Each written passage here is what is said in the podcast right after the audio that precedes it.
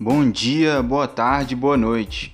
Tá começando mais um episódio do podcast do Cruzeiramento, o episódio número 12. Hoje, pela primeira vez, vindo aqui comentar uma derrota do Cruzeiro. Ontem perdemos nossa primeira no campeonato, 1 a 0 para Chapecoense em pleno Mineirão. Mas é assim, tem que arrumar animação para gravar quando perde também, fazer o quê, né? Vou pedir pro ouvinte seguir a gente, né? Seguir o podcast é, na plataforma de podcast que você escuta, porque vi que tem muita gente que escuta não só no Spotify, como no Anchor, como em outras também, do Google Podcast. Então, siga a gente onde você escuta, para sempre estar tá recebendo os episódios assim que sair. E siga a gente nas redes sociais também, Twitter, arroba Cruzeiramento, e Instagram também, arroba Cruzeiramento. Bem, ontem o Anderson mandou a campo um time no esquema que mais ou menos todos esperavam, né, no 4-3-3. É, ali no, ontem, no dia da partida, eu vi a notícia que o Cruzeiro não ia poder escalar o Jadson, é, lesionado, é, e nem o Jean, com problema no joelho também. Então, para fazer a volância do lado do Ariel, o Enderson optou pelo Adriano, que é um jogador que eu elogiei muito, inclusive no podcast passado. Não fazia ideia que ele ia ganhar essa oportunidade nesse jogo. Acabei comentando um pouco sobre ele no pré-jogo. É... E tivemos também o retorno do Giovani, que não jogou contra o Figueirense, foi poupado pelo departamento médico. E ontem retornou. Para tristeza de muitos aí da torcida, né? Na frente ele manteve o ataque ali com Stênio, que não pôde jogar no final de semana, mas retornou para esse jogo. Maurício Regis e Moreno fazendo ali de centroavante. Logo no começo da partida, eu pude reparar uma diferença no posicionamento ali do time no ataque, né? Geralmente o Maurício vinha jogando pelo lado esquerdo. É, essa partida, atendendo a pedidos de muitos torcedores, o Enderson inverteu ele com o Stênio. O Stênio que se destacou na base jogando pelo lado esquerdo, foi jogado para o lado de lá e o Maurício veio jogar para o lado direito, onde ele tem a capacidade de cortar para o meio e finalizar para o gol. Ele tem um chute canhota muito forte. De cara, é, eu já vi uma mudança né, de comportamento ali, principalmente do Stênio. O Stênio jogando pelo lado esquerdo, que é onde ele se destacou na base. É, eu senti um pouco mais de confiança nele para ir para cima dos marcadores, para dar profundidade ao time, levar a jogada ali de fundo Acho que enquanto ele jogava ali pelo lado esquerdo, ele fez umas duas jogadas tentando levar em velocidade para ali de fundo, sempre ali no um contra um. É, eu senti bastante confiança nele nesse, nesse início de partida. Mas aí acontece o que, o que eu comentei no pré-jogo, né? Infelizmente a Chape não veio só para se defender. É, é, um time que finaliza bastante em, em gol, não importa se é em casa ou fora, sempre busca o gol. E contra o Cruzeiro não foi diferente. É, eles exploraram ali nosso lado esquerdo, né, que é um lado que, que aparentemente é a fraqueza do time. É, o Giovani joga praticamente como ala muitas vezes, então fica um espaço ali nas costas dele. E era onde a Chape estava é, concentrando as jogadas ali, sempre fazendo lançamentos. O time veio um 4-3-3 então, com pontas rápidas ali, sempre tentando a jogada pelas costas do Giovani. E foi ali que eles acharam o primeiro gol. Numa jogada ali pela esquerda, é, um passo para o Anselmo Ramon, que chuta, a bola desvia, mata o Fábio, entra no ângulo praticamente. E placar inaugurado do Mineirão, Chape 1 a 0. Apesar de no início do jogo eu ter observado o Stein com um pouco mais de confiança jogando pelo lado esquerdo, e ele tentado umas duas jogadas ali no início da partida, o Cruzeiro é, concentrava a maioria de seus ataques pelo lado direito, pelo lado do Maurício. É, apesar do Giovani jogar praticamente como ala, ter uma descida ao ataque muito poderosa, o Cruzeiro optava por jogar mais pelo lado direito, pelo lado do Maurício.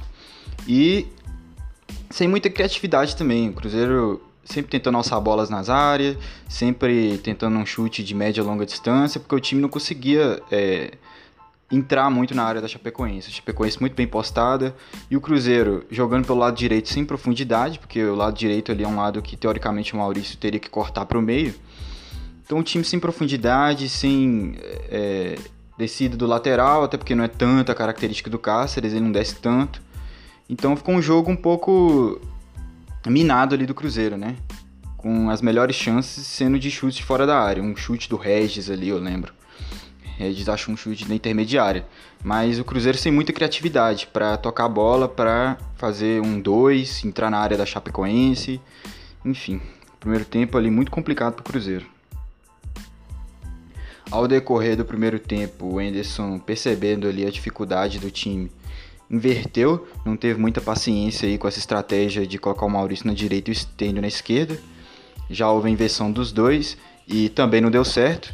É, se o Stênio na esquerda não estava conseguindo entrar tanto na partida, o time estava focando os ataques só pelo lado direito. Com o Stênio pela direita, também não houve muita diferença. É, lá o Sten não conseguiu desenvolver nenhuma jogada promissora. E o Maurício pela esquerda também não conseguiu dar profundidade ao time. Então a inversão, no meu ponto de vista, não melhorou nada o time. Time continuou com a mesma dificuldade de criar. É, a pouca participação de Maurício Sten na partida é, obriga o time a o que eu falei, né? A sempre buscar chutes de média e longa distância, sempre alçar uma bola na área. É, são posições ali que o Cruzeiro precisa de jogadores ativos, precisa que os jogadores sejam ativos na partida, precisa de dar profundidade, precisa de ir pro drible, porque é assim que se quebra a linha de marcação dos times, cara. É assim que se quebra a linha de marcação. Com os dois pontas praticamente anulados, é, realmente fica muito difícil. O Moreno precisa sair muito da área para tentar buscar jogo.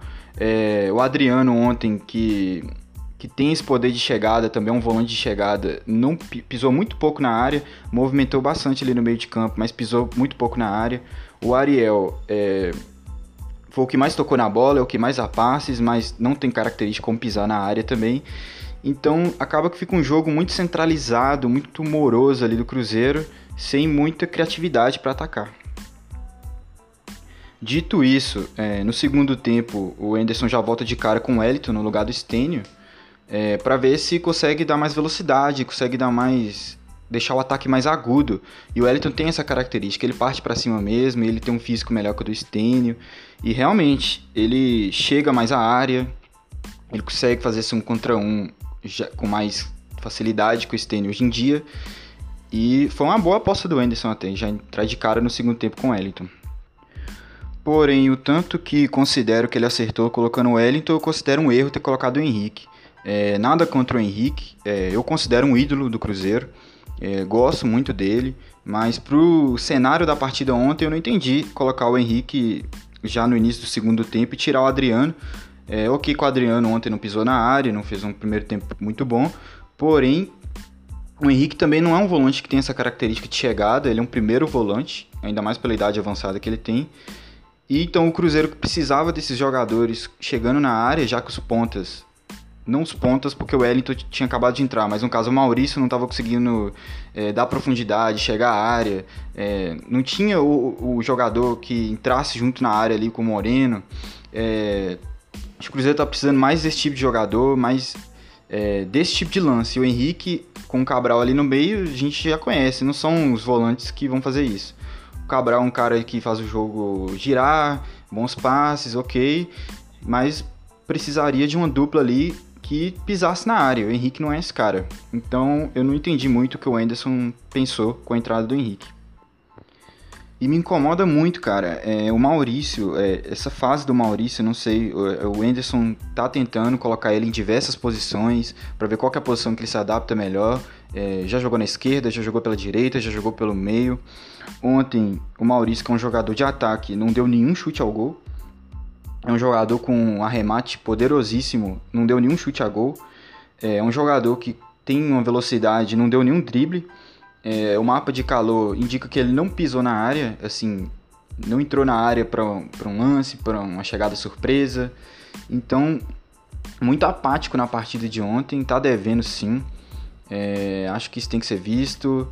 É, não sei, o Anderson tem tentado achar o posicionamento para ele, mas ele não tem mostrado ali qual é a faixa do campo que ele atua melhor.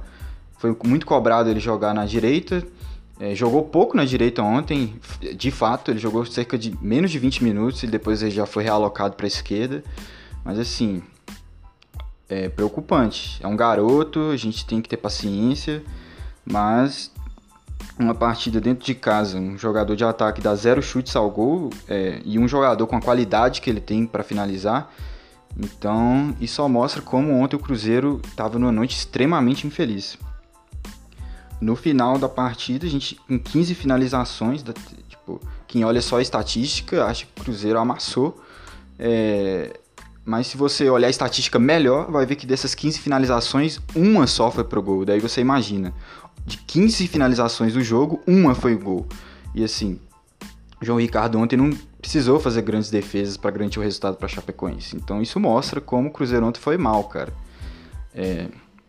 Nossa próxima partida já é domingo, fora de casa contra o Confiança. Praticamente nenhum tempo para treinar. Então fica aí a esperança só de que o Cruzeiro atue melhor final de semana, porque ontem realmente foi uma partida complicada de assistir. É, eu vou ficando por aqui. É, eu vou estar retornando aí provavelmente na semana que vem para comentar essa partida contra o Confiança. É, peço que se você chegou até aqui novamente, siga a gente nas plataformas de podcast que você escuta o Cruzeiramento, seja no Spotify, seja no Anchor, Google Podcasts, enfim. Siga a gente no Twitter e Instagram, arroba Cruzeiramento, que lá eu estou postando bastante, comento bastante aí sobre o nosso Cruzeiro. É, muito obrigado a quem ouviu e até o próximo Cruzeiramento. Abraços.